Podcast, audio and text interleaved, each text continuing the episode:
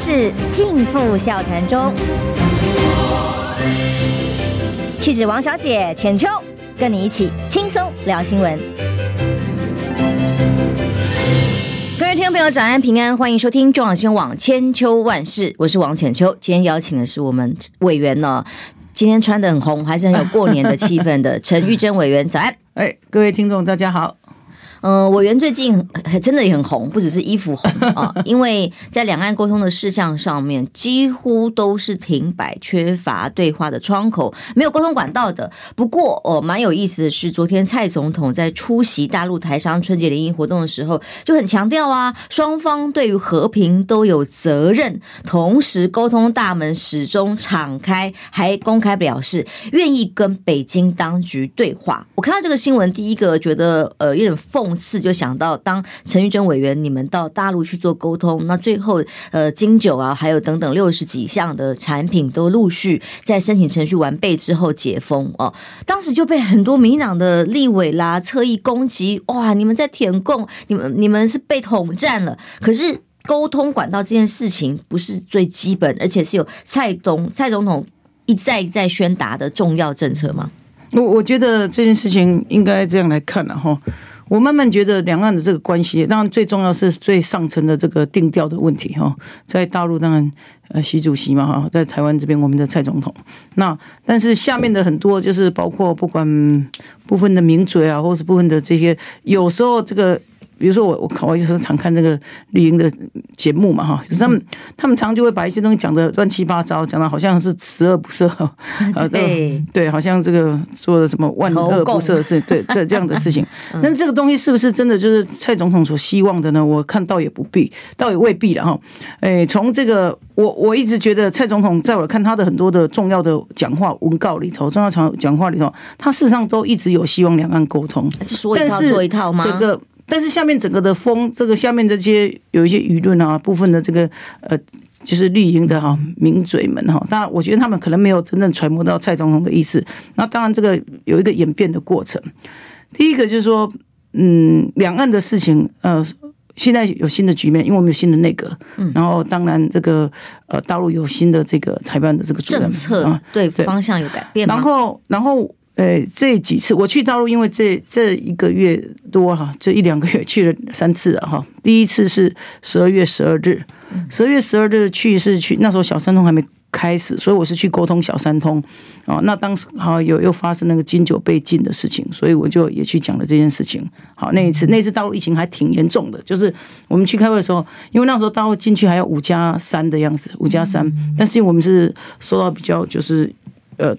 呃，特别的这个就优渥的待遇啊，就是说等于是我们有点像泡泡的形式。我进去是没有隔离的，但是一路是被隔离车跟隔离旅馆，我是还是住在隔离旅馆，就可爱动物区馆，啊对对，像泡泡那种模式，对，但是但是至少没有这边关五天才能出来，没有我们去了，然后呃下午晚上就开始开会，然后开到隔天早上也开会，然后开完会开了五场会议，那五场会议跟不同的单位哈，包括当初那时候回来是说啊先。不要说这件事，那小三通还没开始。好，那那时候现在是可以说算这五场会议里面，对这个包括小三通的，先到报国台办其实有下来，嗯、那那一场就有国台办，还有呃福建省的那个呃重要的官员也有很重要的。就是宋涛领军，不是宋涛他是国国台办的，嗯、不是他他那时候还是他还没上任。哦，当时还没上任，还没上，那时候是孙呃孙局啊，孙局有下来，嗯、然后哦、呃、后面那个福建省还有那个副省长了哈，嗯。呃，省委那那边的单位有下来，然后厦门当然厦门是有，然后相关单位都有。就是说，台办大家要知道，台办是一个窗口，就是说它是嗯，就是对台的窗口。那真正在一些政策在呃执行，比如说以金九解禁这件事情，真正执行是海关啊，海关嘛。台办就像我们的路，我们要这样讲，陆委会是一个对大陆的窗口。但是如果经济上什么问题啊，比如说飞机航点什么，这就是商务部的事情，是民航局的事情嘛，对吧？所以法规就是窗口。然后窗口对窗口，然后旁边是一些权责不同，就实质的这个权责单位嘛。好，那呃，上次十二月去那次，事实上已经见到了这个，就是比如说这些呃，就是行政官员呐，啊，除了台办以外的行政官员哈。那那次距离很远，因为那次还在疫情期间开会的时候，两边距离大概开会距离大概超过三公尺以上，然后又不能那个也不能一起吃饭，什么那个都不能，因为因为他们还在进出都还防疫都很严格，那时候还还在严格的这个还没有清零那个阶段，是，应该是在。他们应该在一月初的时候就整个开放了哈，我记得一月八号连边境全部都开放。对对，那整个开放是在那个那那时候还是很肃杀的气氛，就是说对于防疫还是很严格的气氛哈。然后那一次去，就是事实上就变成说是说用一种民间的方式哈，说台台商协会邀请。那那次的确跟台商协会和跟下面的相关的口岸办开会了哈，就是三通处各个单位都开会。好，那因为那一次第一重点是谈那时候小三通还没开，主要谈小三通。那金九事情也发生了，金九被禁的事情也发生了。好，所以我们也提了这样的诉求，说希望这个部分可以解除，就是呃。应该不是说解除，应该说有什么问题跟我们讲说这个到底要解决问题，对对，怎么解决？好，嗯、然后那当然那是第一次，第二次十二月十二号，对，第二次是一月七号，因为已经复航了，我们就是从金门坐船过去。是、嗯、那一次，呃，第二次去的时候就已经就是嗯，就是。呃，这时候国台办的这个副主任就下来了。那时候是呃，龙副主任下来，然后他带了许多局的局长，经济局的这个张世宏局长，然后这个黄文涛局长哈，他们下来蛮也诶，呃，北京大概下来十几位吧哈。然后，然后那时候开会我。因为我小三通已经解决了嘛，小三通就已经具体就是至少先通了啦，那还没有达到台商所诉求，希望比较年节期间的通，对对，就那个对春节专春节专案，OK，那时候已经我们是做第一个复航的第一班过去，然后。然后那个就是，但是金九还没有解决嘛。那那一次我就特别跟呃台湾这边，那时候海关总署有下来。那那一次中国海关总署有人下来哈，那就是很具体的谈了，他已经是很有诚意的吧？就是不是没有没有不是谈，就是我就跟那个海台湾那边说我要窗口，我说这样子，因为我们也没有办法一直过来嘛，我们事实上也是比较忙碌。然后是不是你们具体解决的窗口给我们？然后申请程序哪里不对啊？对对对对，哪里有问题啊？没错没错没错，我们这边要具体的是到底什么内容、什么问题，具体跟我们说一下啊。然后，然后，但是我也不能没事就打给台办啊，打给这个副主任啊，这样也不是权责单位。对对，说你们有一个指定的窗口，我们来来联系嘛。后来他们就指定了一个窗口，好，然后就就联系的窗口嘛，哈，好，然后然后接着这次去是一月。二十八号去嘛？那二十八去，我看你刚刚说到 TBS 说所谓什么切割洪秀柱主席，不是这么回事啊，这是真的。就是我们市场也不知道他要去。那我想是台办个别联络的，这次去是台办联络的。一月二十八号这一次，就这是年前就已经约约定的，就是说，就说希望呃初七初八可以过去嘛。哦，好，那时候我想说，我们是初九才上班嘛，那我就他们是初七就上班了，嗯，这是他们上班日第一第一天呢。对，那我们说好，那那就去。那去的时候，我们也是想说去再了进一步了解一下，说后续的什么事情呢？金九这个有没有什么进展？好，那去的时候，那当然就跟其实，呃，宋主任带了蛮多副主，带了副主任还有蛮多局长下来，上蛮多的。那下来也下来十几位啊，嗯，北京也下来十几位。那每次阵仗都蛮大的，那都有，对，算是一个解密过程哦。哦，那主任啊，副主任啊，各个局的局长啊，呃。交流局啊，经济局啊，宣传局啊，副局长，还有那个呃呃秘书局都有下来哈。这个这个这些相关的局长都有下来。那我们这边是我们还有金门先生都过去嘛？那当然是面对面谈议题啊，谈说什么那个交流嘛，沟通，然后讨论说第一个当然小三通的那时候小三通，现在现在还没有还没有开始第二阶段嘛。那我们也希望第二阶段可以继续吧，啊，然后还有，呃，那那时候就讨论到这个，呃，也是跟他讲到金九。那隔天，钟涛，呃，主任在会面的时候就跟我们讲到金九这个问题，我们关心的这个议题，他们已经去，就那时候跟海关，呃，就是联络，然后有找来讨论怎么做，不是讨论了，就是说把我们的资料拿来跟我们金九公司就确实沟通了，沟通后怎么修改，然后就修改完成了，那就是算是解禁了。这才是真的协助到厂商嘛？是，就是，就是因为我也跟下面的这个实际在执行业务的人有有联系了，就是说啊，到底什么问题啊？就是的确整个资料拿来一页一页看嘛。就像上回我事实上从大陆回来，十二月十四号回来，我在十六号在我台北这个立委办公室也召开了一次会议啊，我有找食药署过来，找了相关单位过来，食药署然后然后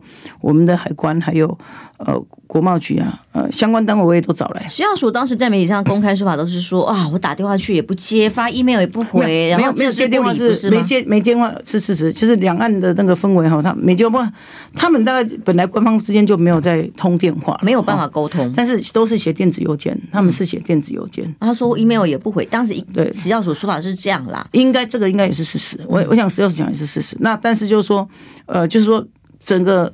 所有的东西就是上下面人要往前快一点还是慢一点的那个进展的这个过程，有时候是上层的定定调很重要。比如说以以我们这边台风金马这边来讲的话，比如说蔡英文总统昨天这个很好，我觉得他说啊，希望可以多沟通对话。那那这样就是也等于是善意了。我我觉得这也是释出善意。那有释出善意，下面关系自然就会也也更愿意开放一点了。你看昨天邱泰山就已经说，因为我。一月二十九号从厦门回来嘛，回来后我我跟我市长我就跟邱台山有约了邱主委哦。新闻上看到说哇，后来的闭门会议里头不知道谈什么，引外界猜测跟联想。这样子吧，我第一个我我本来就跟他约好了哈，不然约我办公室，后来可能看有点事情，我说那我过去好了，没关系啊，本来大家都朋友也是熟悉的。然后约好他人不见了，是这样吗？没有，原因是有一些事情，那没有关系，那那已经过去了。反正就是说我们讨论事情嘛，这个不拘这个小节。然后这个我就过去跟他谈，那谈的内容让闭门谈的原因是说啊，大家可以很畅所欲言，对，畅所欲言。不不，媒体前面就是啊讲话就比较没那么那个嘛哈，就是但后来后来我就跟媒体有报告了，就是说谈小三通嘛，哦，就是说。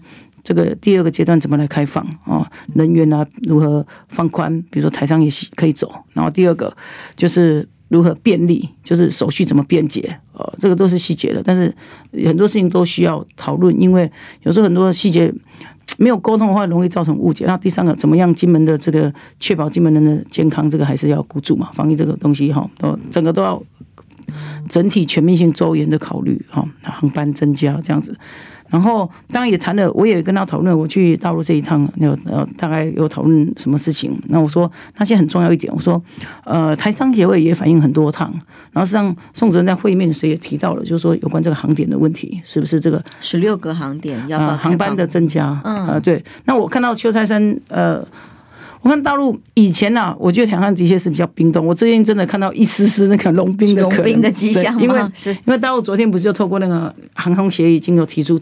正式的提出，因为我我这次去大陆的时候，我还没去大陆以前，我在这边问说，因为台商跟我反映说航点的问题太少了，真的，那我就问了我们这边的相关单位，哎，过年前那时候是过年前，小安东也还没开放的时候，他们就说，因为是大陆反对，就是大陆不同意开放，我方都说是对方没没错，你有听到吗？我也是听到这样讯息，所以我这次在跟宋主任会面的时候，他们有提到航点的这个航班增加，这航点增加，我说我已经问过，我来之前就已经问过了，那。你们反对，我们那边说话是你们大陆这边反对，他们说我们没有反对，那这个应该就是假传圣旨吗？还是误解误判？所以我觉得两边是不是有什么误解？好，那为什么一边说对，两边都说对方反对，这不可能发生的事情嘛？好，然后所以我昨天又看到大陆就正式的，我就看到大陆正式的说我们要开放，对，对，对，对不对？就是因为可能他们讯息已经收到了，就是我那天跟他们讲说，你们反对啊，不是我们反对啊，好，他们没有反对啊。怎么会反对呢？他们不知道我们猜的呢，还是什么原因不知道？他们说我们我我们说他们反对嘛，啊，他们以为我们没兴趣嘛，是吗？那对，他认为是我们反对啊。那我说那那我们这边没有说反对啊，说是你们的问题啊。好，那他们就正式的用航协的那个呃，就是正式的沟通管道，他又过来说发了新闻稿，对对，公开的。我看到那个很好，我看到这个邱先生回应也很好了，很正面的。他昨天回应几件事情，大家不知道有没有注意？第一个就是小三通部分下去走常态化，就说不会停啊。嗯，好，这点倒是已经很肯定了。事实上，他那天就跟我说不会停，但是你说小三通，嗯，不会停，只本来是春节专案暂时开放在苏贞昌人对，下去不是就是常态化了。现在阁揆换了，一切都会常态化，应该还是有点影响，就是就不会停了。所以小三通会继续，嗯，好，只是说这个幅度跟各方面怎么来做，这个没关系，我们让他先。我就像我一向说，我们循序渐进，健康有序比较重要。OK，对，我们就先让他有一直在走，一直在走，这样这样就很好嘛。好，那至于这个门要开多大，那当然配合我们当地的医疗量能啊，这这个班次要多多，反正一步一步来嘛，总是不要停下来，这个是最高诉求，是吧？所以邱泰山是已经正面回应了。所以我昨天跟媒体，呃，就是昨天我呃二月一号出来的时候，跟那个陆委会。会面结束以后，我出来跟媒体也是讲说正面乐观看待了哈，就是应该就是这样。那我想他们今天就就会开会了。然后，然后那第二个我也看到大陆说，那这个航点要要增加嘛。嗯，我昨天看到那个也很好，我昨天看到这个，嗯，邱安回应也很好。他说如果资讯跟透明什么那个沟通这个这个，我觉得航点开放也是有可能的。嗯嗯，就是很正面啊，就是一来一回之间都有正面的东西开始，但那那很好，就是很好，一来一回之间就就开始都有正面的。嗯嗯，之前就是沟通没有嘛，而且大陆上也说这个上次在那金九结晶那次，他也特别说了，就说大家在补资料啊，还是可以继续补的，补了以后他不是说给你就没有了，就这样子，但是那些都是暂停。暂时停止进口而已。他们讲的很清楚，就是说是因为在程序还有名目等等的文件上面没有备齐哦，对对，或者是出现一些可能大家文件再仔细看一下。嗯，对。那可是当时台我们台湾这边官方包括农会等等的回应都是意识形态，哦，就是我跟你吵架切八段，呃，尽量去告状，对，尽量是尽量是呃两边在沟通，尽量就是。好话多说嘛，事实这样子嘛？不管是做生意往来，本来也是这样，和气生财，我不是在说嘛。然后，然后这个要公信，总不是先我们两个公，我不是先骂你。先骂你一百句，然后再说我们来讲什么，这个大家面子上都会很难割下来。这个，所以这一趟对于呃整个两岸关系的沟通来讲，是一个示范效果，就是证明不是真的不是你死我活，不是这样的，是只要有沟通，有正常的管道，是可以有善意的具体的结论。是啊，结论是可以这样说，但是我们从来没有把自己看得说好像，就像那个我回来的时候，民进党在骂说啊，你陈玉珍你去什么填供、朝共什么那个，我想说，嗯，第一个，第一个。这个宋涛是住北京的嘛？他是北京的官员嘛？哈，国台办嘛，他是到厦门来见我哎、欸，我我是从金门到厦门，那是便利啊，对不对？我不是说我飞去，他算是非常的礼遇，对，算是对啊，算是很尊重啊，对吧？专程啊，是吧？那开春的第一天，好，开春他们的那个上班的第一天，好，第二个，呃，我觉得我我有时候真的想呼吁。民进党的这个委员哦，就是说，比如说在这个农渔产品，我我不知道为什么他们比较跟我们感受会不一样。比如说在金九被禁这个过程中，我们的感触就非常深，因为我觉得对我们的金九是天大的事，影响很大嘛。对，那如果民进党立委他把他如果南在南部地区的委员，对，他们如果把那个农，因为农农水产品都在南部嘛，对啊，他如果把他们的农民也放在他心里，就像我们把把金九放在我们心里一样这么重要的话。我想他们也要想的是要怎么解决嘛，而不是说有人去解决去骂他嘛。就是说你解决不了事情，去骂解决得了事情，然后再给他扣很多很多帽子。那他们的他们对我的，我觉得他们就是应该不用对我这么厚爱了，就是不用花这么多心力在我身上，花多一点心力在你的民众身上。真的，你花多一点心力在你的民众到底遇到什么问题，怎么解决身上，这样子民众会比较有感哦。你多骂我，你骂陈玉珍多骂一百句也。也不大可能增加一百张选票。你帮多一个民众一件事情，你就可能增加那么多选票。很多家庭是是是要帮助民众嘛，这个是做实事嘛。嗯、那我想，我想这个东西应该是蛮清楚的，就是说，嗯，看起来某些民进党哦，部分民进党人士、部分亲绿人士是自己做不到，又不想别人做到嘛。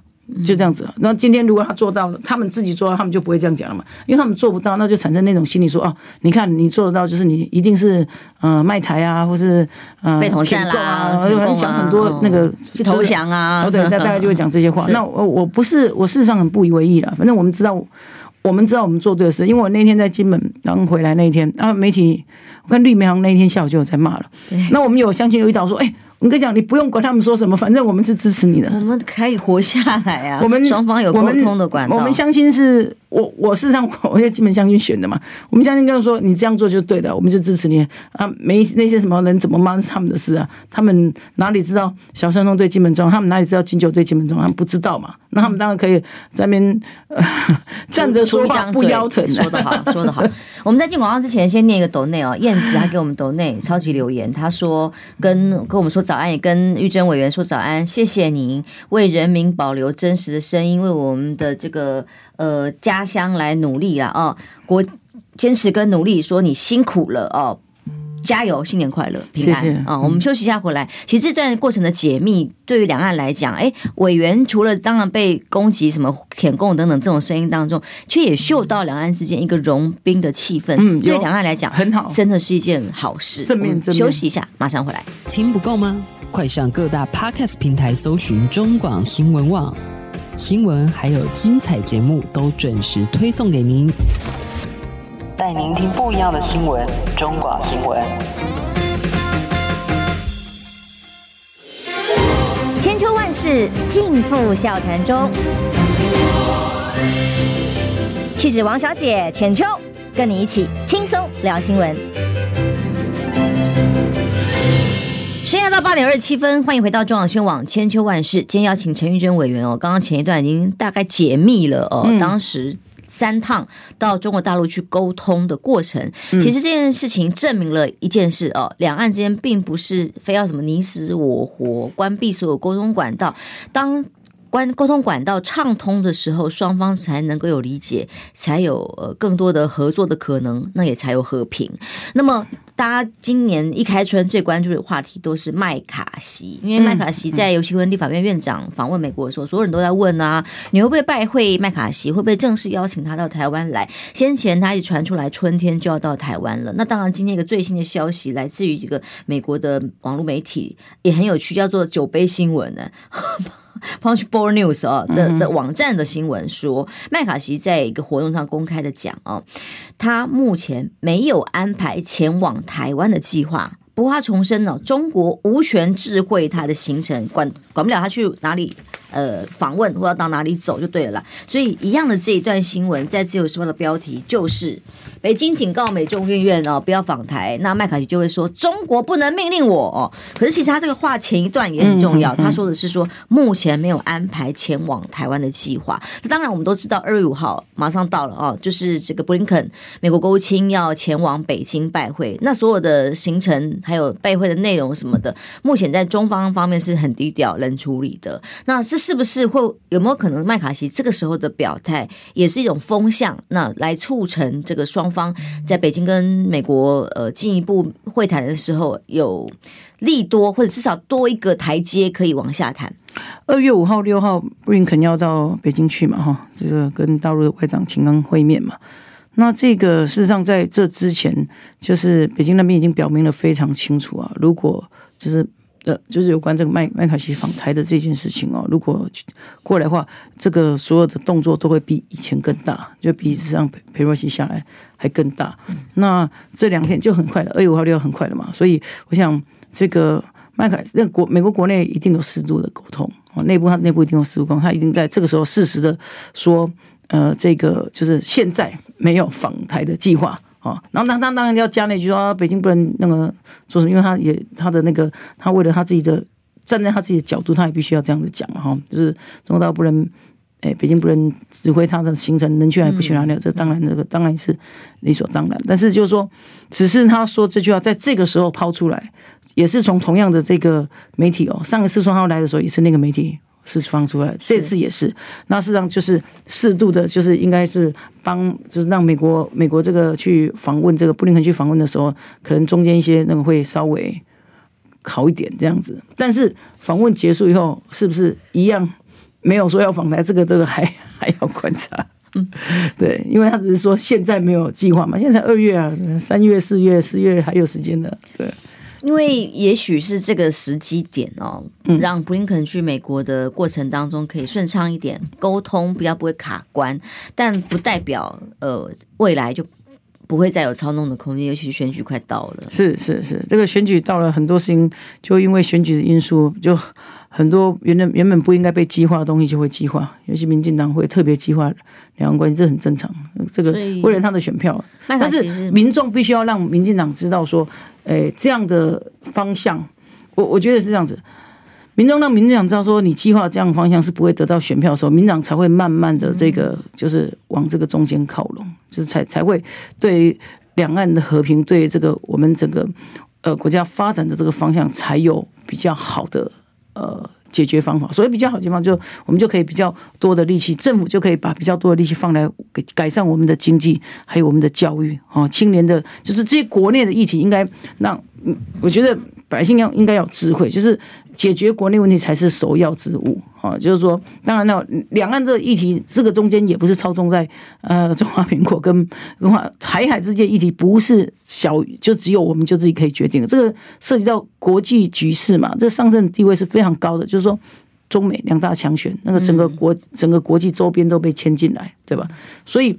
我们应该是我们能做的决定，说过好我们的日子，怎么样过好我们日子，就让我们的执政党关心不不管谁来执政，他关心我们的生活。那关心我们生活就是几点嘛？第一个，我们的大家大家青年朋友在乎的居住正义；第二个，整个经济发展，像现在这个产业的这个的这种，就是产业很多环境对很艰很艰困。一方面呢，现在景气是比较好的，真的，但是好的同时。我们很多产业是找不到人的，找缺工的情形，各个产业缺工情形很严重。然后接着教育的问题，然后接着还有这个我们讲说居住正义、经济经济发展、教育问题，这些都应该摆在前项。如果百姓在选选举的时候，把这个重心摆在要求你的候选人把重心摆在这样呃在乎这样的候选人比较容易当选的时候，候选人是因为跟着选票走，他才会他才会把他的重心摆在这里，而不是一直在做激化的这个工作说。啊，就是抗中保台啦，或者是你那个亲中卖台啊，反正就是在讲这些议题啊。这个这个实际上很重要，因为我们要知道，我们今天怎么样？呃，民党之前的诉求那个，事实上我觉得是有点在诉诸民粹了。就哦，如果你今天投票没有投给民进，如果没有投给民进党啊，大陆就会打来啊。然后接着就是这个是你表现，你要我们台湾呃，是不是保卫国家的这种表现啊？投票不是这个投票。我们要的政府是，我们要政府把什么事情放在优先事项哦。说真的，就是经济议题嘛。说真的，就是你的这个呃发展，然后你的这个教育嘛。小父母关心的小孩子很多教育问题，要公托什么各方面，这些都是这些都真的才是发展的重点，还有才是我们竞争的重的那个竞争力的的来源嘛。对两岸的。过程中，两岸过程中竞争力也是很重要。两岸人才也是在竞争嘛。我们当然是非常优秀，但是如果我们把很多事情都内耗在那一些方面，就意义就变得很小。所以民众事实上是，如果人都有这种观念，那政治人物就会跟着那那样去走，就发现操作那些议题没有意义。因为的确不是说这一次这个投票呢，就是选出你希望政府做什么嘛。那这个大议题哈，这个两岸的台海的议题实在是。很高的议题是国际的议题，对吧？所以，我们应该就是把重心放在经济发展了。那我们很明显可以看到，麦卡锡哦，这个谈话相对转为保守，的确是之前到现在为止相对保守的一次。那么过去都是比较很激烈哦，因为他选了十五次 众议院议长不容易啊。那么要回归到想办法啊，有选票或者是有媒体的关注，然后又是所谓的民主自由的捍卫灯塔这种角色的时候，哎，难得他又转回了稍微保守一点。当然，绝对是跟接下来呃美美中的沟通非常的有关系。那在这种时间点，台湾就更重要了。你看看美中，其实一方面在竞争上面打得很凶，科技战了。我说打不是指军事啊，那人家还是科技吗？对啊，不是还是在沟通吗？我们白白把我们的很多筹码交给别人，我觉得太可惜了。我们的政府都说现在是史上跟美国关系最好的时候，可是却是跟对岸零沟通、没有沟通管道的时刻。嗯，还是还是需要，还是需要把一些筹码拿回到自己手上。嗯，否则交给别人，到时候如果麦卡锡到台湾来，到底对台湾有什么好处？对他能就是说，好的，我们欢迎，但是说他带来又带来什么？就是说，嗯，比如说，你真的关系很好吗？那哎，美国众议员不是有十八位有联署说要这个这个美国跟那个中华民国建交吗？嗯，好，那麦卡锡他是议长，这样的对这样提案是不是可以大力支持？那是不是可以对让他这样通过，让他破？不要说破，就是让美国行政部门可以这样的遵守。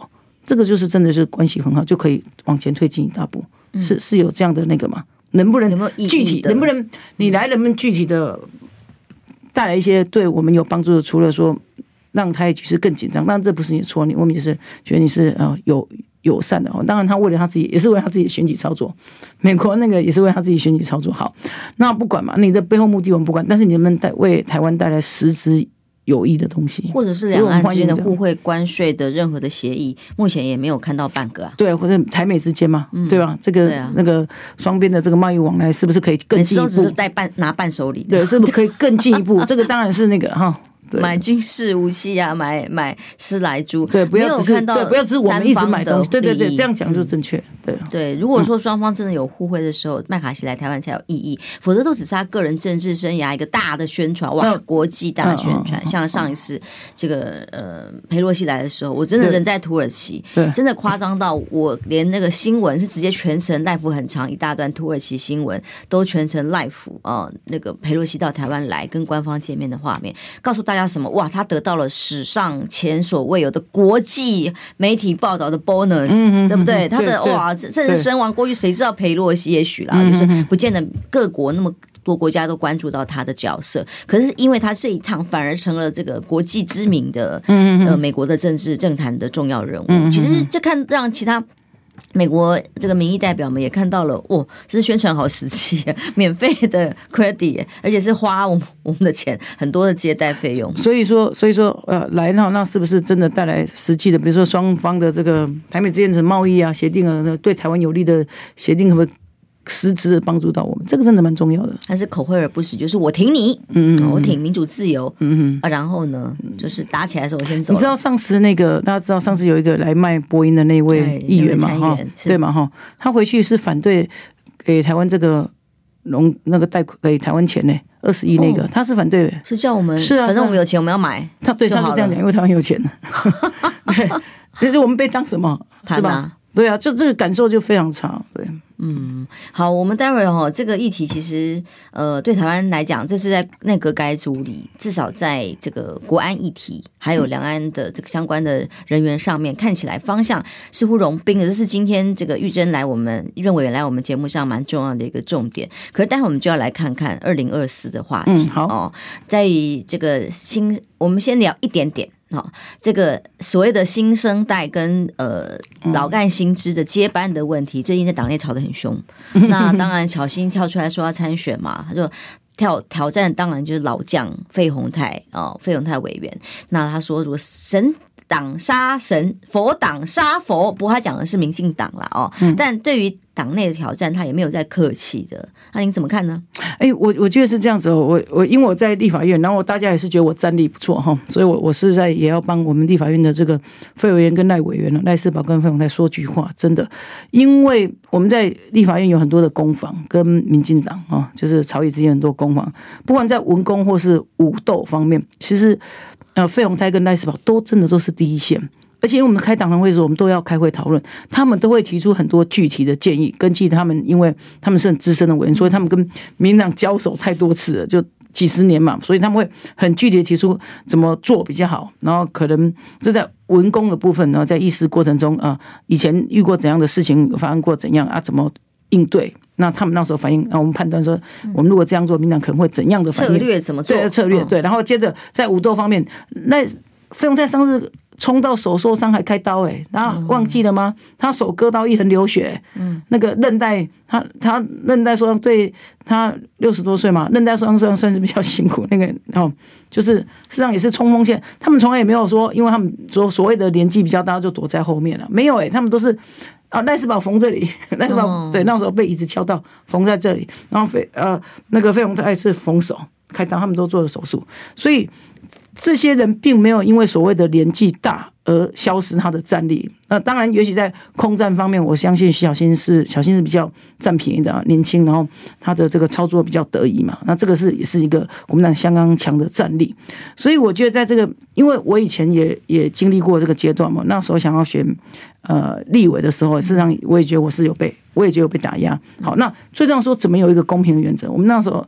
我想徐小新要说，你不要直接征召，我想他要的应该是这一点，他也不公平竞争的机会，机制要有了，就是他不要说那，就是党中央就直接说哦征召谁呢？就是现任优先，他他他的诉求应该是在这里，而不是说他要把呃费鸿泰打死什么神党什么杀谁杀谁，我我觉得还不是这个意思，就是说他他做的比较强烈的动作，目的是希望得到说舆论的关注，然后呢让国民党。有这一套公平的机制产生，我看到费委员市长也讲说啊，这个反正有有机制，有那个大家大家照着呃国民党的规则走就好。实际上，真的只要 只要游戏规则制定出来，它公平的制定出来，那大家循着规则走，不要说啊、呃、直接就压迫谁怎样或是怎样，或者不管是在党内压迫，或者舆论就说要就要发动去压迫说啊，你就是因为年纪大你不能选。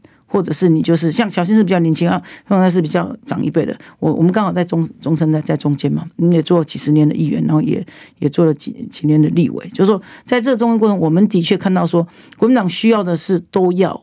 啊，那有人就跟我，有人也不是有建议说，那是不是应该给费鸿泰跟赖士葆做什么不分区吗？也有人这样，不管是不分区或者其他呃，是吗？要小新想，二零二四如果这两轮天可以去国营事业啦，或者是更多需要他的。问题是这个东西就是比较不确定的事情嘛。如果今天主席可以，因为因为不分区是在之后嘛，那这个立委的初选是在之前嘛，对不对？那我上次就跟费永费委员讨论，他觉得这样讲就事实上是对他是。反而是出钱就不利啊，所以实际上，除非国民党在这之前，在这个往前的时候就已经把这些东西公开宣示说，哎，这个东西我们的资深委员有一定的能力，说应该怎么样。所以党中央如果有这样的智慧，说怎有一定的能力的人哦，一定在怎么样什么保障在全名单安全名单里头，那当然也许，所以这个东西最好还是党中央智慧下，不然的话，那现在讲什么就是。公平机制来来竞争就是了，这样既可以保住有资深有历练的委员的经验哦，又可以让新的战力可以进来，完美啊，对不对？是是是啊，但是但是这个还是在主席，因为主席不是只有这个这些，好像很多要考量啊。啊，区域啦，各方面啊的职业类类别啦，各方面的这个代表性啊，可能他们都要做完整的考量。我们的不分区一向都是有各各行各业的人士嘛，关心各上次不是，然后 也也各行各业，然后再加上那个 各个区域啊，每个区域的那个代表嘛，对，经营需要经营嘛，是对，然后所以。所以，所以是这样，所以这个东西就是还是公平机制要出来这样子，对。但是不要呃，也不要让民党见缝插针的觉得说，好像就是说，哎，这个年轻一代就是好像要打倒这个新呃年长一代的哦，都各有长处嘛。这个事实上是这样子。世代交替是要老干新枝共存。哦，对对，当然当然。那我们先进广告休息一下，马上回来继续聊二零二四哦。你知道吗？不花一毛钱，听广告就能支持中广新闻。当然，也别忘了订阅我们的 YouTube 频道，开启小铃铛，同时也要按赞分享，让中广新闻带给你不一样的新闻。千秋万世尽付笑谈中，气质王小姐浅秋，跟你一起轻松聊新闻。回来，先来到八点四十五分。刚刚跟陈玉珍委员聊到哦，了干新知如何在国民党的世代交替里找到一个最好的方法啊，这很重要。至少民党相比起来，新生代很容易出头啊，马上就变成中生代，然后很快就可以有一个这个交接。民进党它是一个比较年轻的政党嘛，嗯，他们比如说我们进来政坛的时候，我们还有很多前辈是因为国民党早年执政很久啊，民党很晚才成立啊，所以当然他的。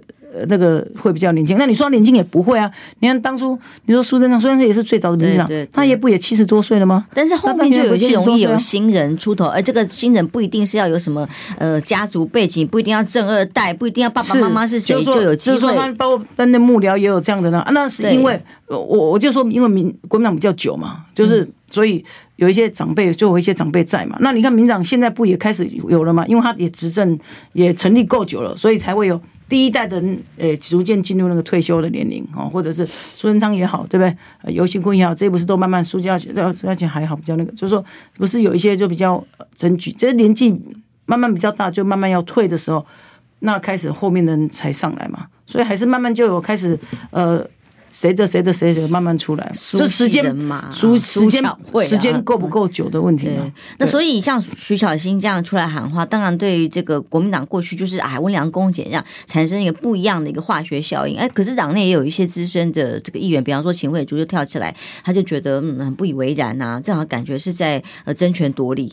嗯，政治本来就是斗争跟争权夺利的过程啊，这个倒也我倒也觉得还好哈，就是说，只是说怎么样，呃，国民党怎么样建立一个机制，这个倒是很重要，公平其实然后真的是固定的一个方法，让大家往后有遵循的，就都固定的话，以后就很方便。那民党也没有这样做，民党这上次不是全部都用，对，也是蔡英文一个人全部征召嘛，对，只有屏东没有嘛。那所以如果制建立制度，那不会因为谁上台下台而改变这个制度，那大家就有一个遵循的依据，就知道说我这几年的努力要朝哪个方向努力。比如说你出钱，如果固定就是好全民调，那呃，要有自参选人就知道他怎么做。如果你就固定说哦，三七啊，就是党员多少谁谁多少，那就大家都知道说，哎，党员这部分还要再花什么心思去经营，就是游戏规则就就有点像以前我们考联考，大好规则就在这里嘛，你就是啊。呃，文组就是考考这几科，理组就考这几科，第三类的你就去读嘛，你就是按照这个方向去读就对了嘛。就是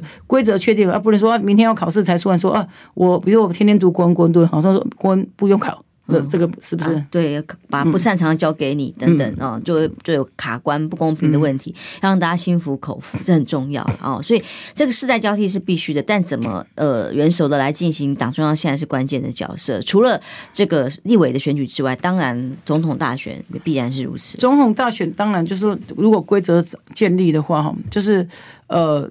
现在三月四号是南投立委的补选嘛？那南投立委补选完以后，我觉得三月开始这个阶段，我看可能会有一个月都会在处理这个呃立委，就是各个区域立委的这个初选啊，协调哦，协调以后，哎，初选立区立委，但方向是出来了嘛？他就说先。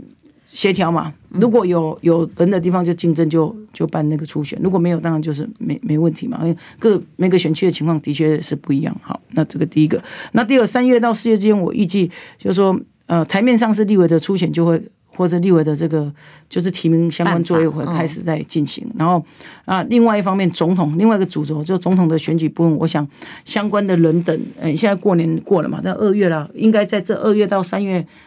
中四月前二到二三这两个月，应该这很多人呃，不只是有志参选的，比如说呃郭台铭呃董事长哈，或者是柯文哲。您所知道的也是认为很多媒体说，哎，他已经被说动了，心痒痒。我说不管是他们心动，那但是主要还是旁边的人，主要有时候选举不是自己要选或不要选，比如自己也许意愿没高到那个地步，或者是自己呢，但是有时候旁边的劝进也是会很多，或者你想要选旁边人阻挡。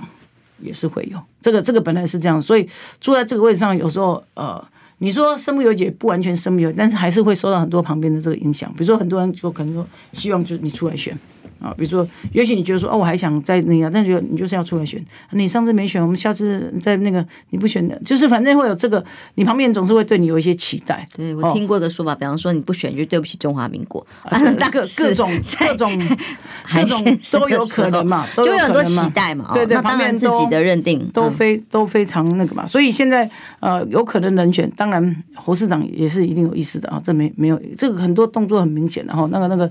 郭郭董事长也一定是有意思，我觉得这个是太明显的，这些事情应该都无疑问了嘛哈。然后你说朱主席要放弃的话，我也不觉得有啊。那只是说怎么样在这个大概这几位是主主力的哈啊，当然党呃党外就白的部分哈柯柯文哲。那因为朱主席是有看到说，如果说大家不能团结的话，要要换就是把民党换下来是比较辛苦的嘛，就是当然胜算就会比较小一点。如果大家团结，胜算就大增，这个应该没有疑问，大家应该有这个共识。所以就是说，所以说这个中间很多沟通协调的功夫，我相信，呃，二月跟三月之间就会，现在二月初而已嘛，二月三月间就一定一直在，一定有，因为大家都有共同朋友，很多东西在穿梭啊、协调啊，或是讨论啊、沟通啊，应该都是这样子。因为这几天的新闻一直传出来说，柯文哲也分别在过年期间跟几位啊，嗯、柯文哲或。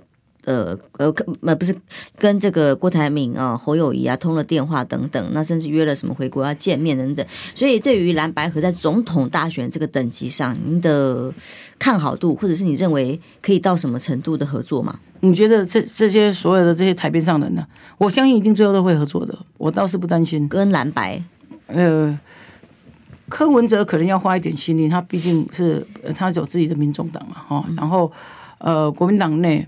你说郭台铭，我想还还是比较，因为独立参选很难选嘛，大家也都知道啊，独立参选。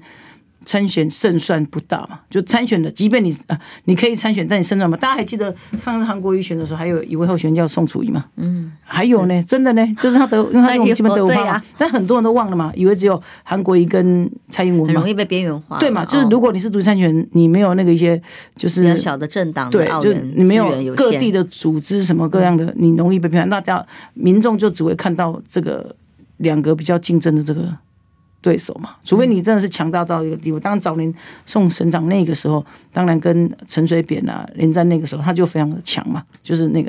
那现在时代是走到这里，所以柯文哲也势必得要来来讨论啊，怎么来一起来融合进来这样子。其实我想这是方向，应该是不会改变的。其实合作重要哦。当然，当时当年我们跑新闻也看到了，连连宋合都输掉了大选。当时觉得连宋合不就是应该对又赢了哈，对吗？稳赢啊，对对，那所以就赢啊。结果也不见得。是啊，所以所以呃，蓝军呢，就应该说，主席说，非绿阵营还是应该要加油。嗯，所以在野党如果希望真的把执政权拿回来哦，把这个对民众关心的议题真的重新回到正轨，那很重要啊。对对对，所以取得执政权当然就很重要。如果没有，就是我们在努力去沟通什么，我们当然能帮的就是呃，金九是我们金门的那个产业嘛，哈，能帮的就是范围就是有限嘛。如果呃，南军取得执政权了，中央是这个哈非绿阵营取得执政权的话，那当然整个国家政策方向的改变，事实上就会进一步促进两岸的和平啊。你感觉得到说，像你开始提到两岸的融冰哦，嗯，国国中国共产党的部分会因为九合一国民党选的不错，比较比较看得起国民党一点嘛，或者是跟国民党沟通会更畅通一点吗？中共在对那个台湾这个部分，实际上是还是分成很多部门的。他们实际上鹰派鸽派是一直有在交错的。然后，呃，台湾一直扮演着比较鸽派的角色，但是在呃去年以前有一阵子被大陆的民众。网络啊也骂得很厉害，都把国台办骂成是所谓的鬼台办，被骂得很厉害啊，并不是没有被骂。那宋主任新的宋涛主任上来以后，我觉得他开始有在，我有感受到，那也其实相关朋友都有感受到，这在这个部分，在沟通部分，在对两岸交流是抱着越开大开大合的方式，已经在促进两岸的交流，比如说欢迎更多的人交流。这个这个态势是蛮明显的，所以这时候在野党是不是更应该表现出一个明确的态度？不管是怎么样促进沟通或建立管道，但是又会担心被贴红标签吗？那现在现在在野党应该做的就是说，呃，我呃国民党的执政的那个地方执政的地方很多嘛，哈，这是朱立伦很重要的功课啊。那这地方执政，我说地方执政的地方很多，所以就是说。真的把心力花再多一点，在这个回到经济、回到民生的这个基本的这个本质上面，这个在选这个立委或者选总统的时候，也应该会有相当。但是二零二四无法回避的就是两岸议题了。两岸议题当然没有办法回避的。那那事实上，朱主席提出的那个 defense 跟 dialogue，我觉得那双低的政见就已经呃已经相当好了。就是国防的部分，我们当然继续加强国安的这个部分哈，国防那还是要对话。这个对话是一定要对话的，对话就会呃增加交流，减少误判，嗯，减少误判。两岸之间大家都说台危险，的确也是危险，最危险的是怕擦枪走火。我个人是这样看。是好，最后两分钟，嗯、所以你最看好二零二四在在野党推出来的组合，怎么样才是你心目中最佳会赢的黄金组合？嗯，我觉得。郭董事长很有意愿嘛，哈。那如果他的那个，那侯市长好像他是应该是要选，但是好像表态的很不积极啊，就是好像呃，是不是还在 还在等死我？做代志。我我不知道这个这个到底现在他他的这个整个想法是怎样。嗯、那郭董看起来意愿很明确的嘛，哈，很明确吗？对我我看起来是有至少有这些动作，不然你是身为这个企业家，你你跟政治。没有没有，就是说不需要去讲这些事情，或是跟这个跟柯文哲联络啊，跟王金平联络啊，这个表示他有起心动念嘛。嗯、那如果那王王金平院长也扮演的相当重要的角色，所以大概再加上如果呃郭董再加上，其实朱主席也是，有人是说郭朱配对不对？啊，有人这样说郭朱配嘛？不知道这个。有一说郭朱配，你觉得呢？我觉得朱主席是很好，但是他的这个能力是非常强的。当副总统，副因为副总统在我们国家的角色定位里头是一个比较，当然他是一个备位元首。因为民进党就萧美琴一直被提及，然后成为对美的重要的角色跟窗口啊。那副元首也是可以有一定的平衡的效果。是，但是那个因为主席本身能力很强嘛，担任这个相关的行政首长应该也会可以做得很好，而且不知道个人的意愿。那当然这个还牵扯到很多的这个他们彼此之间，因为不是两个人的事情。嗯，这个如果以沟通啊，还只有还有一二三，台面上至少就有四个人，对不对？四个人的那有没有那样的可以充分大家可以沟通说你要做什么，我要做什么这样的事情，充分来做沟通，这个才是最重要。这个可能还是需要他们彼此间的智慧，我们没有办法听他那个。但是站在我们的立场，就是说，不管就是就是在这个合纵联合之下，不管推出怎样，我们我们当然就是好努力啊，支持。委员加油，平安健康，拜拜。